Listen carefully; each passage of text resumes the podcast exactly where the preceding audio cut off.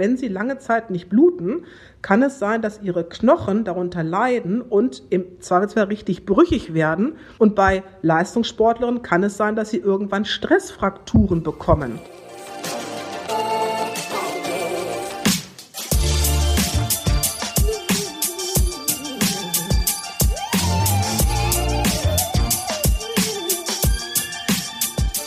Hallo und herzlich willkommen zum Achilles Running Podcast. Ich bin Anna. Ich höre das ja manchmal von Trainingskolleginnen, dass während besonders harten Trainingsphasen die Periode einfach ausbleibt. Und das ohne Grund. Also, die sind auch nicht schwanger. Unser Training hat aber einen riesigen Einfluss auf unseren Zyklus. Und, das wissen ganz viele auch gar nicht, unser Zyklus hat auch einen riesigen Einfluss auf unser Training. Der sorgt nämlich dafür, dass wir gesund weiterlaufen können. Ja, das habe ich auch nicht gewusst, dass diese nervige monatliche Blutung tatsächlich irgendwie einen übergeordneten Sinn hat. Aber genau darum geht's heute. Meine Kollegin Eileen hat sich nämlich mit der Gynäkologin Dr. Cordula Schippert unterhalten. Die beiden sprechen über den Einfluss von Hormonen auf den Leistungssport und wie wichtig die Periode ist, obwohl die meisten, und sind wir ehrlich, also ich gehöre auf jeden Fall dazu, die Periode gerne abgeben würden. Die beiden reden außerdem über Verhütungsmittel, was Ermüdungsbrüche und die Periode eigentlich miteinander zu tun haben und warum man als Pille nehmende Läuferin im Marathontraining unbedingt darauf achten sollte, auf gar keinen Fall zu dehydrieren. So, jetzt wünsche ich euch viel Spaß beim Gespräch mit Dr. Cordula Schippert und Eileen. Hallo Frau Schippert, Frau Dr. Schippert, Entschuldigung, ich wollte den Doktortitel natürlich nicht unter. Sie, Sie, können, Sie können den Doktor gerne weglassen, das ist gar kein Problem. Hallo Frau Amberg. Schön, dass Sie da sind, dass Sie sich äh, für uns Zeit genommen haben. Sie sind, ja, wenn man es ganz simpel ausdrückt, Frauenärztin, Gynäkologin. Richtig, genau, ich bin Gynäkologin, aber äh, mit der Schwerpunktbezeichnung für die äh, sozusagen gynäkologische Hormonlehre und mhm. Reproduktionsmedizin, also eine Spezialisierung innerhalb des Fachs Geburts- und Frauenheilkunde, alles in Richtung Hormone, Reproduktion, Kinderwunsch äh, und dergleichen. Mhm. Und außerdem sind Sie auch äh, Mitglied beim Sportärztebund im Bereich Frauensport. Ja, das ist richtig. Ähm, wir haben ja hier in der Medizinischen Hochschule, in der ich arbeite, auch eine große sportmedizinische Abteilung. Äh, die ich auch noch äh, von früheren eigenen aktiven äh, Zeiten gut kenne, die Kollegen dort. Und so kam das relativ zeitnah und auch kurzfristig, dass wir uns eben so ein bisschen abgesprochen haben, ich auch bei einigen Projekten mitgearbeitet habe ähm, und ich eben auch von eigenen sportlichen Betätigungen auch im Jugendbereich sehr auch am Sport interessiert bin. Genau, ich weiß nämlich über ein paar Ecken, dass Sie selber Leistungssport gemacht haben. Was haben Sie genau gemacht? Ich habe äh, Leiterlig betrieben, mhm. da überwiegend den Siebenkampf, musste aber dann äh, im Alter von 21, 22 Jahren leider verletzungsbedingt dann aufhören und auch aufgrund äh, der Tatsache, dass ich einfach dann studiert habe und so ein Medizinstudium parallel nicht so einfach äh, sozusagen zu schaffen war. Aber gerade im Jugendbereich und Juniorenbereich war ich da sehr aktiv und äh, hatte mir sehr, sehr viel Spaß gemacht. Und jetzt bin ich auch noch neben äh, beruflich, sage ich mal, bei uns im, im Verein, im Ort auch Trainerin für die jugendlichen Leichtathleten. Okay, also perfekt, weil ich möchte ganz gerne mit Ihnen nämlich heute darüber sprechen, wie Hormone und Sport, wie das zusammenpasst, wie es sich bedingt und wie es sich vielleicht ja. auch manchmal im Weg steht. Ähm, ja. Deswegen einfach mal so eine ganz ähm, plakative Frage. Wie wichtig ist denn so ein geregelter Hormonhaushalt für den menschlichen Körper? besonders im Sportbezug? Ähm, ja, also der, es geht ja hier vorwiegend, äh, sage ich mal, um die um den Menstruationszyklus mhm. der Jugendlichen und der ähm, Erwachsenen oder auch heranwachsenden Frau der Menstruationszyklus zeigt eigentlich an, dass unser Körper gesund ist. Ja, eigentlich zeigt die Menstruation ja nur an, dass eben wir Frauen oder eine Frau nicht schwanger ist. Wir wissen aber, dass wenn ein Ungleichgewicht in verschiedenen Körperfunktionen vorhanden ist, eben häufig als erstes die Menstruation aussteigt und aufhört, weil der Körper sozusagen sich schützen muss und im Prinzip ist eigentlich eine normale, regelmäßige Menstruation ein Zeichen, dass der Körper gesund ist. Was wir auch den jungen Leuten, wenn die in die Pubertät kommen, einfach auch versuchen klarzumachen, dass das äh, nichts Schlimmes ist und auch nichts Ekliges, sondern im Prinzip etwas Positives, weil ihr Körper normal funktioniert. Das Dilemma ist, dass natürlich im, im Leistungssport Menstruationen auch mal ungewünscht sein können, weil sie natürlich auf Wettkampf, Wettkampftage treffen können, weil sie mit Beschwerden verbunden sein können, damit die Leistungsfähigkeit einschränken können, sodass auch das durchaus hinderlich sein kann, ähm, die sportliche Betätigung im Trainings- oder Wettkampfbereich auszuführen. Was ich viel mitbekommen habe, im Sommer habe ich für den Marathon trainiert und viele meiner ja. Mitläuferinnen hatten wirklich einen extrem unregelmäßigen Zyklus während des Marathontrainings. Und ich habe mich so gefragt, so wie krass ist das? Also, dass wirklich nur durch das vermehrte Training der Körper eine gewisse Funktion ja. einstellt. Das ist ein Phänomen, was man ähm, sehr viel bei den Ausdauersportarten sieht, gerade natürlich bei Langstreckenläuferinnen, aber auch bei Triathletinnen zum Beispiel oder auch in den ähm, Gewichtssportarten, beispielsweise im Kunstturnen oder auch ähm, in der rhythmischen Sportgymnastik, wo ja die Sportlerinnen häufig sehr, sehr dünn sind, Schrägstrich sein müssen. Mhm. Man weiß, dass wenn das Körpergewicht sehr stark nach unten geht, der, der Umsatz, der Grundumsatz also extrem hoch ist, sie sehr viel trainieren, sie sehr viel laufen, dass der Körper dann an allem spart, was er nicht braucht. Und wenn Sie für einen Marathon äh, trainieren, dann haben Sie einen extrem hohen Grundumsatz. So viel können Sie gar nicht futtern, so viele Nudeln. und ähm, natürlich äh, werden Sie auch schlanker und auch die Kunstdüderinnen sind relativ äh, schlank. Und da spart der Körper an allem, was er nicht braucht. Und das Erste, was häufig ausfällt, ist die Menstruation. Man kann das auch nachweisen hormonell. Der Zyklus ist ein ganz, ganz fein abgestimmter Regulationskreislauf, der über verschiedene Stationen im Gehirn äh, beginnt. Und da kann man nachweisen, dass bei Frauen im Leistungssport oder auch bei sehr, sehr schlanken Frauen, die zum Beispiel magersüchtig sind, diese ganz feinen Regulationszentren einfach gestört sind. Und dann kommt es gar nicht zu einer normalen Eizerreifung, was normalerweise passiert, damit nicht zum Aufbau der Gebärmutterschleimhaut in der Gebärmutterhöhle und damit zum Ausbleiben der Menstruation. Jetzt könnte man sagen, ist doch eigentlich ganz schick, wenn ich während des Marathons nicht äh, menstruiere oder wenn ich den Triathlon auf Hawaii mache, dass ich nicht blute. Mhm. Das ist im Prinzip erstmal ganz schön. Sie müssen sich keine Sorgen machen über, über Schmerzen oder über die Hygiene. Das Problem ist aber, dass das Ausbleiben der Blutung ein Zeichen dafür ist, dass ihre Eierstöcke eben nicht genügend Hormone bilden. Die Eierstöcke bilden nur die weiblichen Hormone Östrogen und Gestagen, wenn eine Eizelle heranreift. Und wenn sie das nicht tut, weil der Körper diese Eizellreifung einspart, produzieren sie zu wenig Östrogene zum Beispiel.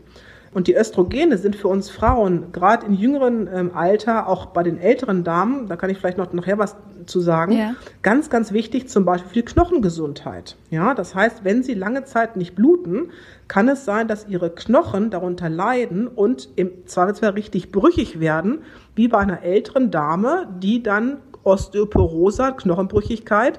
Bei den älteren Herrschaften kann es sein, dass bei einem Bagatelltrauma beim Sturz beim Skilaufen beispielsweise der Oberschenkel bricht und bei Leistungssportlerinnen kann es sein, dass sie irgendwann Stressfrakturen bekommen. Mhm. Also früher nannte man das Ermüdungsbrüche. Ja, ich habe etliche junge Frauen in Betreuung, 400 Meter Hürdenläuferinnen, Sprinterinnen, Langstreckenläuferinnen, die haben Stressfrakturen, Ermüdungsbrüche in den unteren Extremitäten, im Schienbein, in, äh, in den Fußwurzelknochen, äh, haben Stressreaktionen im Bereich des Schambeines. Eine exzellente, deutschlandweit super tolle Sprinterin in Deutschland, die ich jetzt gerade betreut hatte von einer äh, kurzen Zeit, hatte eine Stressreaktion im Schambein und konnte ein halbes Jahr oder ein Jahr überhaupt nicht trainieren und konnte auch bei der Europameisterschaft nicht teilnehmen. Das heißt, das sind schon dramatische Veränderungen, die den Körper betreffen und natürlich auch äh, letztendlich die Leistungsfähigkeit der Betroffenen. Wann merke ich, wann ist es zu lang? Also es gibt ja immer noch so ein bisschen, ja. sie verschiebt sich so ein bisschen, wenn man gerade auf, zum Beispiel auf dem Marathon trainiert, dann verschiebt die sich so ein bisschen. Aber ab wann ja. wird es denn gefährlich? Woran merke ich das denn selber als, als Laie? Ja. Also man sagt, dass dieser, dass dieser Symptom, der ähm, auf Schlau sagt man Amenorrhoe, also Ausbleiben der Blutung, mhm. gilt, wenn Sie also drei normale Zyklen nicht bluten. Als Beispiel, wenn Sie normalerweise einmal im Monat Ihre Blutung bekommen, ja. wenn das normal ist vor dem Training, wenn Sie dann nach drei Monaten nicht mehr bluten, dann ist das das erste Zeichen, dass etwas nicht stimmt. und man weiß, dass nach spätestens sechs Monaten die Knochenfunktion nachlassen kann. Darüber hinaus gibt es auch Untersuchungen, dass auch die, die Bandstrukturen, ja, Kreuzbänder, auch die, die, die Bänder zum Beispiel im unteren Sprunggelenk, ebenfalls verletzungsanfälliger werden, wenn sie einen Östrogenmangel haben. Das betrifft zum Beispiel die Sprungdisziplin äh, oder es be äh, betrifft zum Beispiel auch Basketballspielerinnen, die dann sehr schnell umknicken, Tennisspielerinnen, die dann vermehrt verletzungsanfällig sind. Das heißt, grob gesagt, nach drei Monaten sind das die ersten Warnzeichen, nach spätestens einem halben Jahr, da müssen die roten Lampen angehen, dann kann es wirklich gefährlich werden. Und, und kann man nicht einfach ich sage jetzt mal, ich bin für die absolute Medizinleihe, einfach Östrogene einwerfen? Also so, um das dann halt ja, zu regulieren? Ähm, Jein, also man, was man machen kann, und das äh, äh, verwenden auch viele Sportlerinnen, man kann eben Hormonpräparate verwenden, sei es Verhütungspillen, die mhm. ja auch Hormone enthalten, oder auch, äh, sage ich mal, ja, individuell angepasste Hormone, die den Zyklus nachahmen. Das heißt, es ist schon so, dass sie äh, Präparate nehmen, die beide weiblichen Hormongruppen verwenden. Manche Frauen bekommen dann auch wieder ihre normale Menstruation. Nur reine Östrogene darf man nicht verwenden. Warum? Weil sie unter dem Östrogen die Gebärmutterschleimhaut aufbaut. Und wenn die sich zu stark aufbaut und sie also nicht menstruieren, sondern weiterhin Östrogene zu sich äh, nehmen oder zu sich führen, dann kann im allerschlimmsten Fall auch mal eine Entartung dieser Zellen stattfinden. Also es kann ein Gebärmutterkörperkrebs entstehen. Das heißt, einfach so einwerfen ist schwierig, ähm, ist letztendlich auch äh, unmöglich, weil die ganzen Hormonpräparate müssen ärztlich verordnet werden. Ja. Das heißt, es muss immer ein Arzt verordnen. Und bei den Pillen, bei den Verhütungspillen, da muss man trotzdem gut beraten. Äh, warum? Klar, eine Pille nehmen extrem viele Frauen, weil es äh, natürlich ein tolles Verhütungsmittel ist. Gerade bei Sportlerinnen, die natürlich auch nicht schwanger werden wollen, mhm. ist das mit Sicherheit allein zur Verhütung sinnvoll. Problematisch ist es, das ähm, haben ja auch viele gehört, dass die Einnahme einer Verhütungspille auch Probleme mit sich bringen kann. Als Beispiel das Risiko, dass sie eine Thrombose bekommen, ein Blutgerinnsel äh, im Bein oder wenn sie das löst, eine Lungenembolie, dass dieser, dieses Gerinse in die Lungenarterien äh, kommt, ist bei Anwenderinnen von Pillen erhöht. Das ist generell bei allen Frauen so. Wenn Sie jetzt eine Leistungssportlerin haben, die im Hochsommer für einen Marathon trainiert, ja, ja. bei 35 Grad im Schatten mhm. und eine Pille nimmt, dann kann es sein, dass wenn die Sportlerin dehydriert, also wirklich, ich sag mal, austrocknet, dass dann das Blut auch eindickt und dann hat diese Betroffene ein erhöhtes Risiko, auch eine Thrombose zu bekommen und eine Lungenembolie. Ja? Und da muss man wirklich, denke ich, gut aufklären, sodass durchaus auch mein Rat ist, dass man dann eng mit den Sportmedizinern und den Gynäkologen zusammenarbeitet, um einfach die Frauen gut aufzuklären und ihnen zu sagen, wenn du jetzt im Hochsommer ähm, äh, trainierst und du machst Tempoläufe oder machst viermal fünf Kilometer, achte darauf, dass du dich austrocknest, ausreichend Flüssigkeitszufuhr, also nicht exekieren, das wäre ganz wichtig und auch bei langen Flugreisen darauf achten, wenn sie zum Beispiel nach äh, Australien fliegen, ja. dass sie dann eben auch genügend Flüssigkeit zu sich nehmen. Guck mal, das wusste ich gar nicht. das ist, äh, nein, also ich habe tatsächlich. Dann hat das Gespräch schon mal was gemacht. Ja, ja, ich bin gerade wirklich so, ich habe vor einigen Jahren die Pille äh, abgesetzt und ich habe sie viele Jahre genommen, aber das war mir zum Beispiel gar nicht gar nicht bewusst, dass es, äh, also selbst, äh, dass ich noch genügend trinken muss, um das irgendwie auszugleichen. Deswegen, da bin ich jetzt auch gerade ein ja. bisschen baff, tatsächlich. Das ist, das ist, das ist gerade wichtig, ne? oder auch beim Magen-Darm-Infekten und so weiter. Also, ja. denn, da muss man bei der Pille echt höllisch aufpassen. Zumal es ja auch Familien gibt, bei denen eine Thromboseneigung mhm. besteht, also eine ähm, erbbedingt genetische Thromboseneigung. Das wird bei den Gynäkologen bei, äh, beim Rezeptieren einer Pille immer abgefragt. Es wird gefragt, hatten Sie schon mal eine Thrombose? Gibt es in der Familie Thrombosen oder Lungenembolien? Und man kann solche Dinge auch untersuchen. Wenn jetzt eine Betroffene sagt, meine Mutter hatte eine Thrombose und meine Tante, dann gibt es eben auch mal angeborene Thromboseneigung, sprich, ich sage mal salopp, das Blut ist ohnehin schon dicker als normal mhm. ähm, und den Menschen sollte man zum Beispiel keine hormonelle Verhütung, also keine Pille verabreichen. Und wenn Sie jetzt ähm, Pech haben und Marathonläuferin sind und eine familiäre Thromboseneigung haben und dann im Hochsommer für einen Marathon trainieren oder, oder laufen, dann kann das echt gefährlich werden. Gilt das denn nur für die Pille oder gilt das auch, ich meine, Nuva-Ring wurde mir mal gesagt, das sind ja diese kleinen Ringe, die man sich vaginal einführt, Richtig? dass die weniger Hormone haben. Ist das dann besser oder schlechter? Nee, das ist eigentlich, das ist ähm, leider gehupft wie ein Satz gemacht, okay. sagt man so schön. Das ist ja auch ein Hormon, was über die Scheidenschleimhaut aufgenommen wird. Ja. Im Prinzip ist, sind alle hormonellen Verhütungsmittel, haben diese Risiken. Es gibt eine Ausnahme, die reinen sogenannten Minipillen. Minipillen enthalten nur reines Gelbkörperhormon in einer ganz, ganz, ganz geringen Dosierung. Die haben äh, geringere Thromboseneigung als äh, die, die Kombinationspillen, diese üblichen Pillen. Das Dilemma ist, dass wenn Sie als eine reine Gelbkörperhormonpille verwenden, Sie zu wenig Östrogene wiederum bekommen. Sodass man bei jungen Frauen und sportlichen Frauen eigentlich von diesen reinen Minipillen eher abrät, weil das eben für den Knochenstoffwechsel ebenfalls jetzt nicht äh, so optimal ist. Also da ist, glaube ich, ganz, ganz wichtig, dass, dass eine Sportlerin äh, sich vertrauensvoll an die Frauenärzte, an den Frauenarzt wendet oder auch die Sportmediziner in den entsprechenden Zentren jemanden an der Hand haben, ähm, ähm, wo sie die Betroffenen hinschicken können, dass man einfach die, die Betroffenen gut berät. Also einerseits nimmt man irgendwie die Pille, damit man einen geregelten Zyklus hat auch als, ja. als, als Leistungssportlerin. Aber andererseits ist Richtig. es ja auch irgendwie kontraproduktiv eben, oder, oder man muss super viele Sachen beachten. Also, nee, es ist nicht kontraproduktiv. Nee, kontraproduktiv ja, will ich gar nicht sagen. Falsch, man, das ist ein Medi ja, das ist, äh, eine Pille ist ein Medikament. Mhm. Das darf man nicht außer Acht lassen. Ja. Das ist ein Medikament und keine, keine Zuckerkapsel. Ne? Das heißt, Unumstritten ist die Pille das beste Verhütungsmittel, um Schwangerschaften zu verhüten. Das ist Fakt. Mhm. Und mit einer Pille können Sie den Hormonhaushalt ausgleichen und sie können auch das Training und die Wettkämpfe steuern. Ja, man kann ja auch eine Pille ähm, sozusagen ähm, durchnehmen für, ähm, für mehrere Zyklen. Wenn Sie jetzt gerade einen Wettkampf haben, der direkt in die Zeit der Menstruation fallen würde, kann man auch mal zwei Pillenpackungen am Stück durchnehmen, damit Sie einfach dann äh, nicht bei Ihrem wichtigsten Wettkampf im Jahr Ihre Blutung haben. Ja. Man sollte nur einfach wissen, was man da einnimmt und einfach immer sich bewusst machen, ja, ich nehme die Pille, ich achte auf mich, ja, ja. ich trinke genug und beispielsweise, wenn ich ähm, zum Beispiel einen Kreuzbandriss bekomme und operiert werden muss, sage ich dem Chirurgen, hallo Chirurg, ich nehme ein Pillenpräparat ein, damit man hinterher zum Beispiel nach einer Operation oder nach einer Immobilisation zum Beispiel auch Heparin bekommt, damit man keine Thrombose bekommt. Mhm. Also es geht darum, dass man einfach für sich oder sich selbst um sich sorgt aufmerksam ist. Ich meine, die Trainingspläne sind so individuell und die sind, die sind so fein abgestimmt auf viele Bedingungen. Ich denke, dass es durchaus möglich ist, dass man auch diese Pillenannahme einfach mit bedenkt. Mm, das stimmt.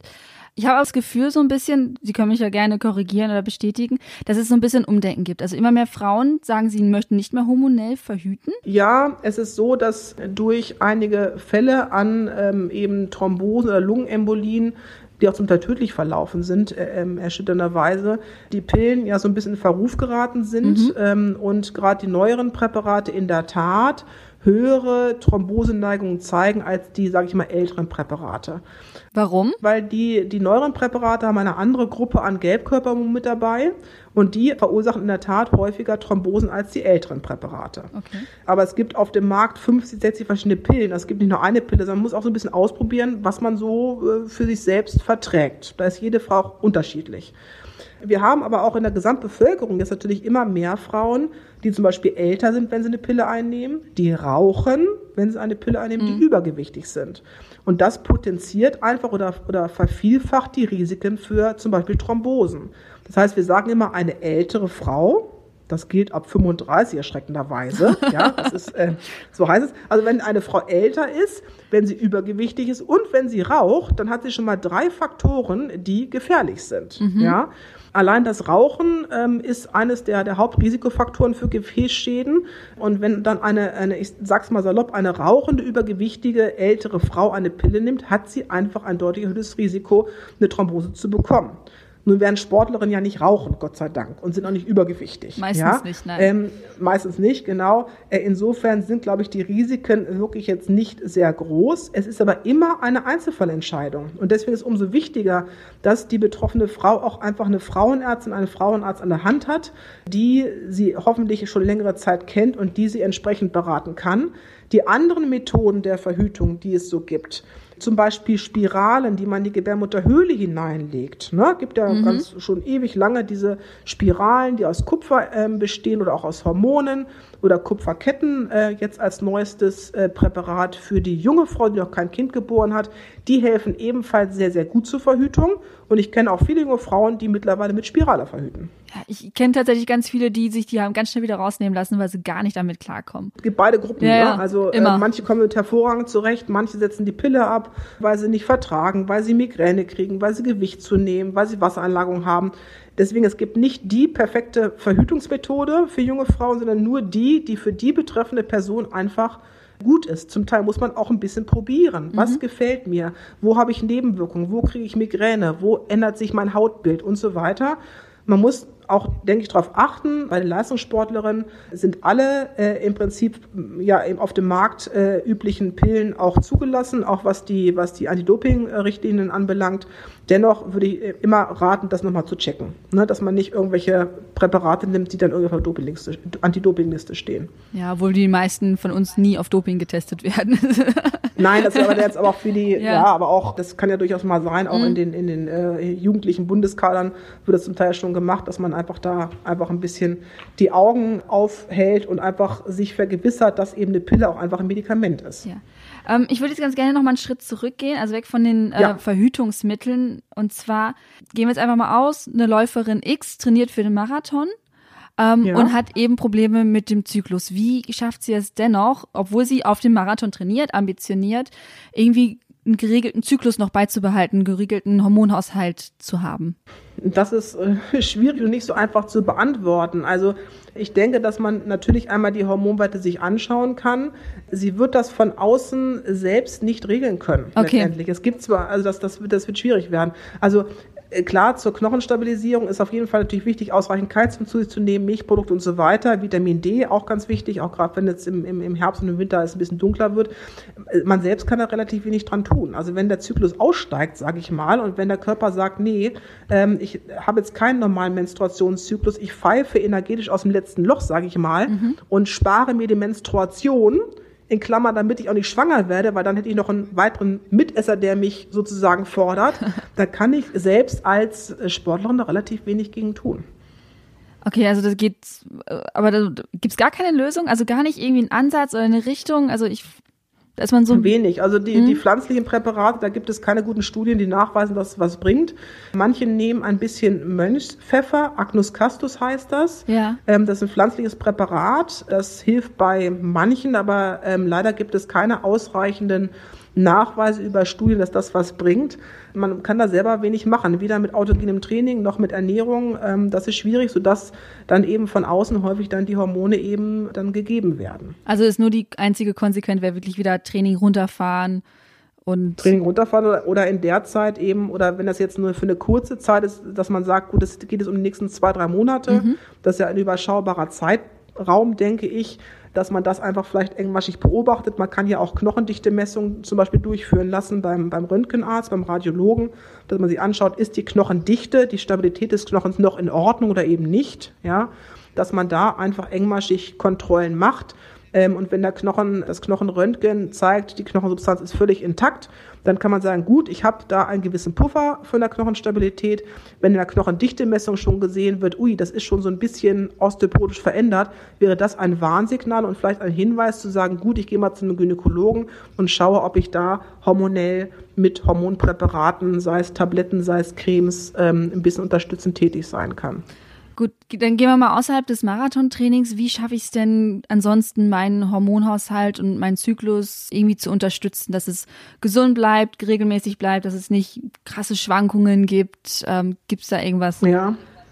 Also ähm, was man eigentlich nur selbst tun kann, ist, dass ähm, gravierende Gewichtszunahmen oder Abnahmen nicht, hinder nicht förderlich sind. Also sowohl das eine als auch das andere ist nicht sehr sinnvoll. Wir wissen, dass äh, Stress sich negativ auswirken kann auf den, auf den Zyklus, wobei das Problem ist, Stress können wir schlecht messen. Mhm. Ja, aber das äh, kennen viele Frauen, wenn sie in der Examenszeit sind oder wenn sie krank sind, dass dann der Zyklus schwanken kann. Es gibt auch Frauen, die haben eine Eierstocksveränderung, die nennt sich PCO-Syndrom, polyzystisches Ovar, bei dem die Eierstöcke, sage ich mal, ein bisschen zu bequem sind, die Eizellen nicht so gut heranreifen lassen, die per se einen längeren Abstand zwischen den Menstruationsblutungen haben.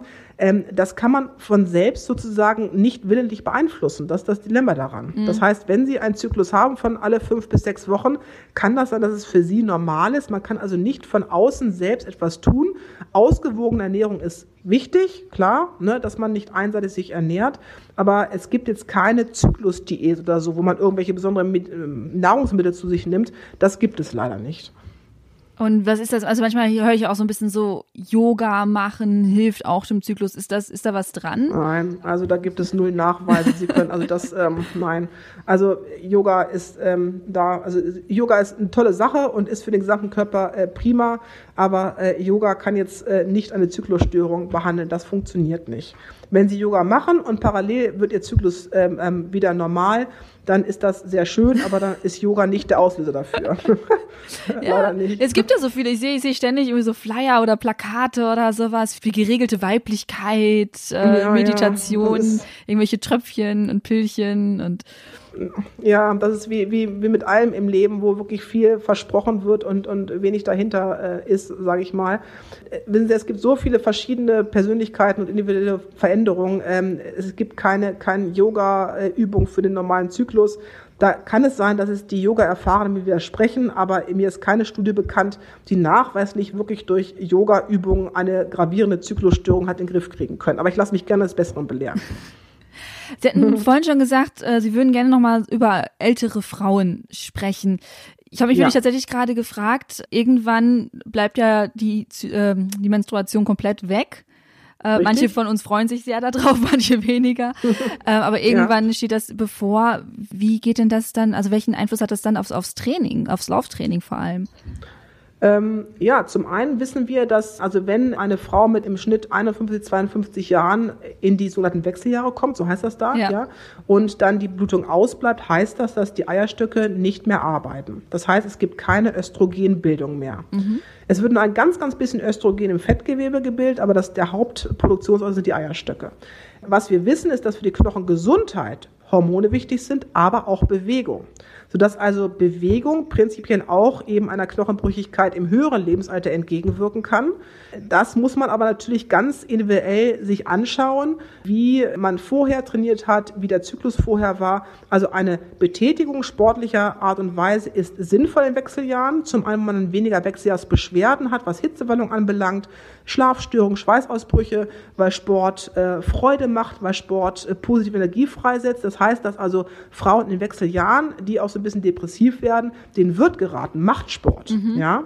Es wird ähm, problematisch, wenn eben äh, Frauen äh, älter werden und der Knochen eben brüchiger wird und natürlich ältere Frauen weiterhin sportlich aktiv sind. Ja, die 75-Jährige, die Tennis spielt, die dann äh, über einen Ball stolpert und hinfällt, bricht sie den Oberarm ganz schnell. Oder eine sportliche Skiläuferin kann sich eben bei einem Bagatellunfall was früher nie ein Problem war, mal schnell einen Oberschenkel-Halskopf äh, irgendwie brechen. Ja? ja, also das heißt, dass das im höheren Lebensalter auch wichtig ist, dass man äh, sich anschaut, was macht die Frau sportlich. Generell ist so, dass moderate sportliche Betätigung auf jeden Fall günstig ist. Hochleistungssport, ähm, da kenne ich zu wenig Studien, weil natürlich 70-Jährige jetzt nicht mehr so in der Masse beispielsweise Langstreckenlauf machen wie andere. Äh, aber generell ist mit Sicherheit sportliche Betätigung sehr, sehr sinnvoll, auch im höheren Lebensalter. Für verschiedene Körperfunktionen natürlich. Aber es gibt ja auch unglaublich viele Frauen, die wirklich im hohen Alter wirklich noch Marathon und Ultramarathon laufen.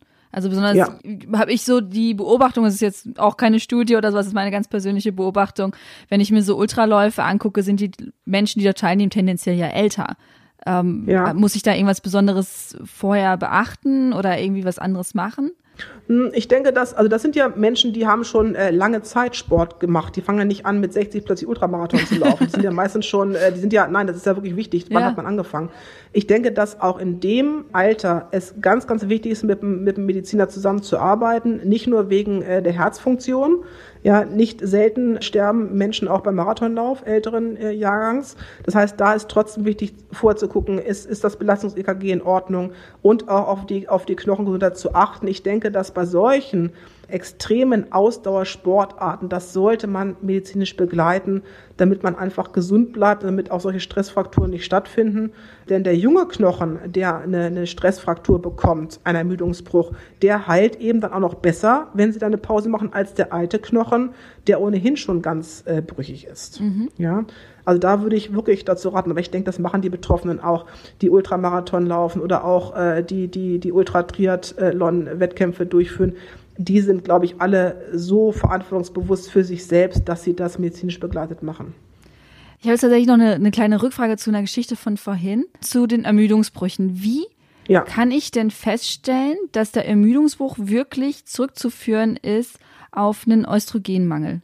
Das können, das können Sie nicht. Das okay. ist nicht möglich. Das heißt, wenn Sie einen Ermüdungsbruch haben, ist das eigentlich bei einer jungen, beim jungen Menschen eigentlich ungewöhnlich. Mhm. Ja? Also als Beispiel, ich habe eine Triathletin in Betreuung, die hatte einen Ermüdungsbruch im oberen äh, Schienbeinbereich, hat das eben gemerkt durch Schmerzen und äh, das wurde dann eben auch äh, über eine Röntgenuntersuchung gesichert.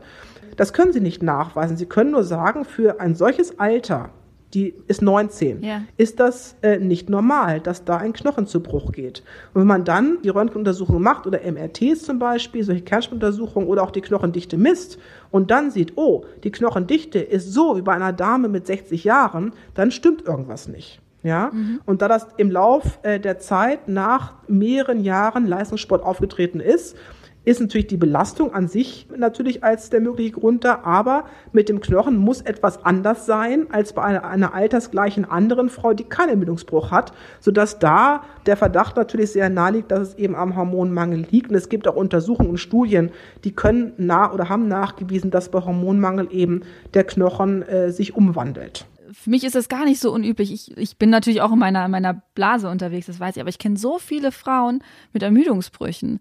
Deswegen, das ist ja, ja. so.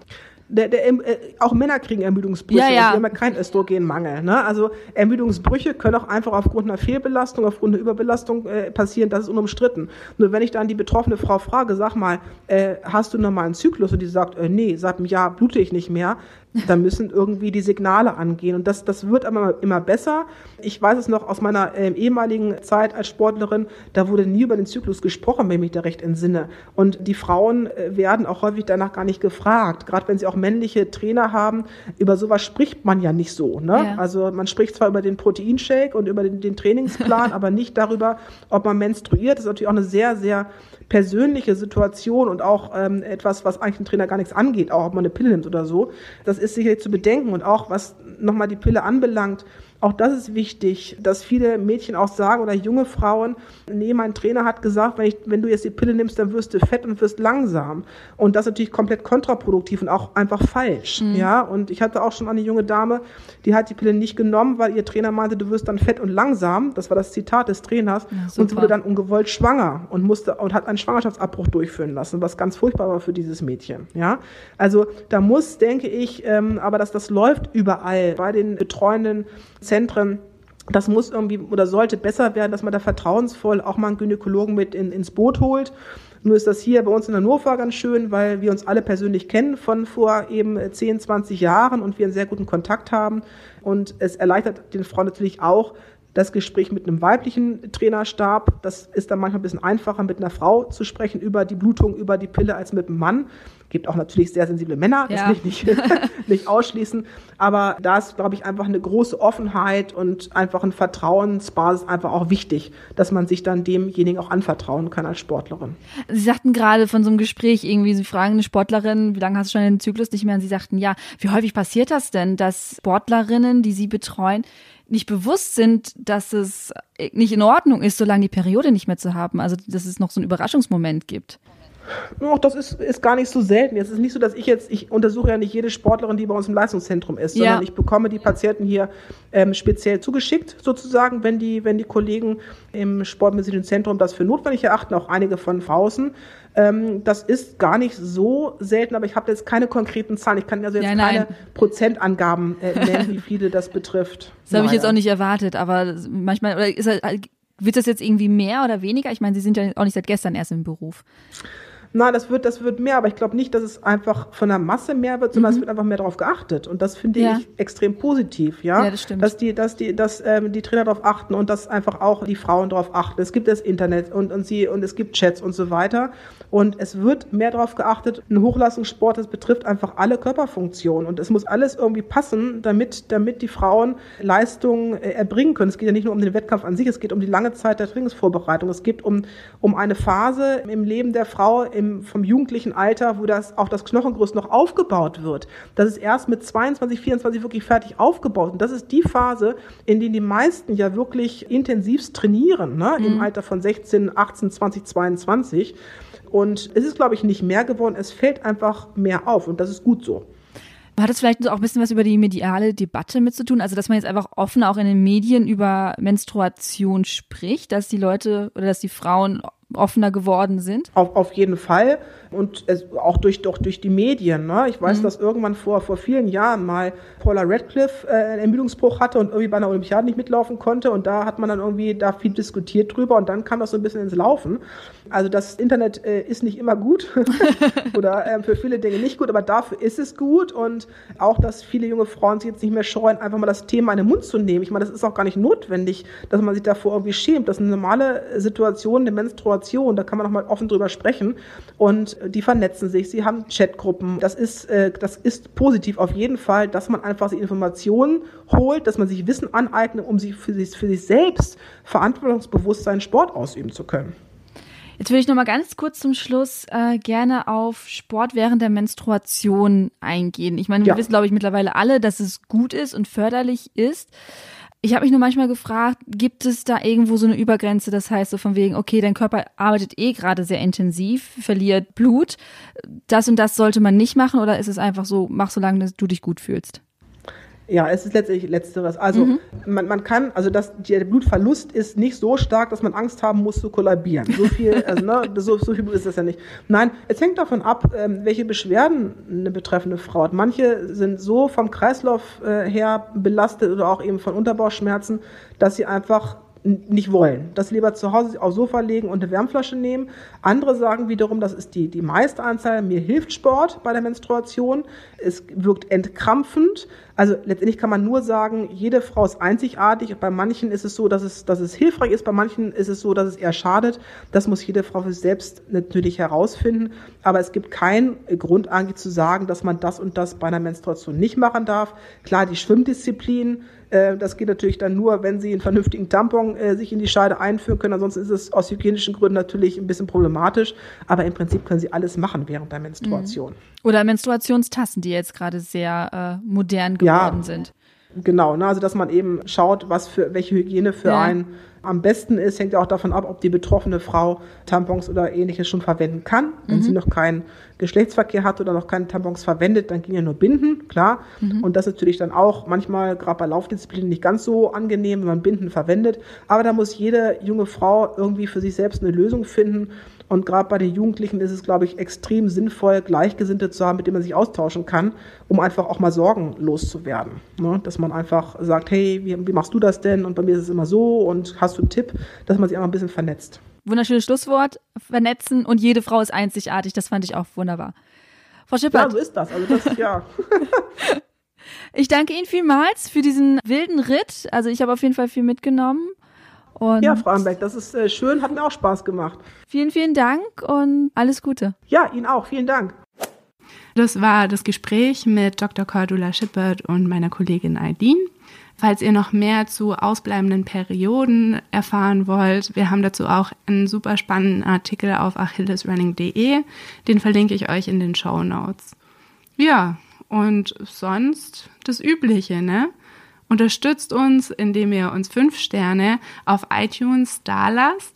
Wir freuen uns natürlich auch über nette Kommentare und teilt uns auf allen möglichen Social Media Kanälen. Empfehlt uns weiter. Ich bin Anna und bis nächsten Mittwoch. Keep on running.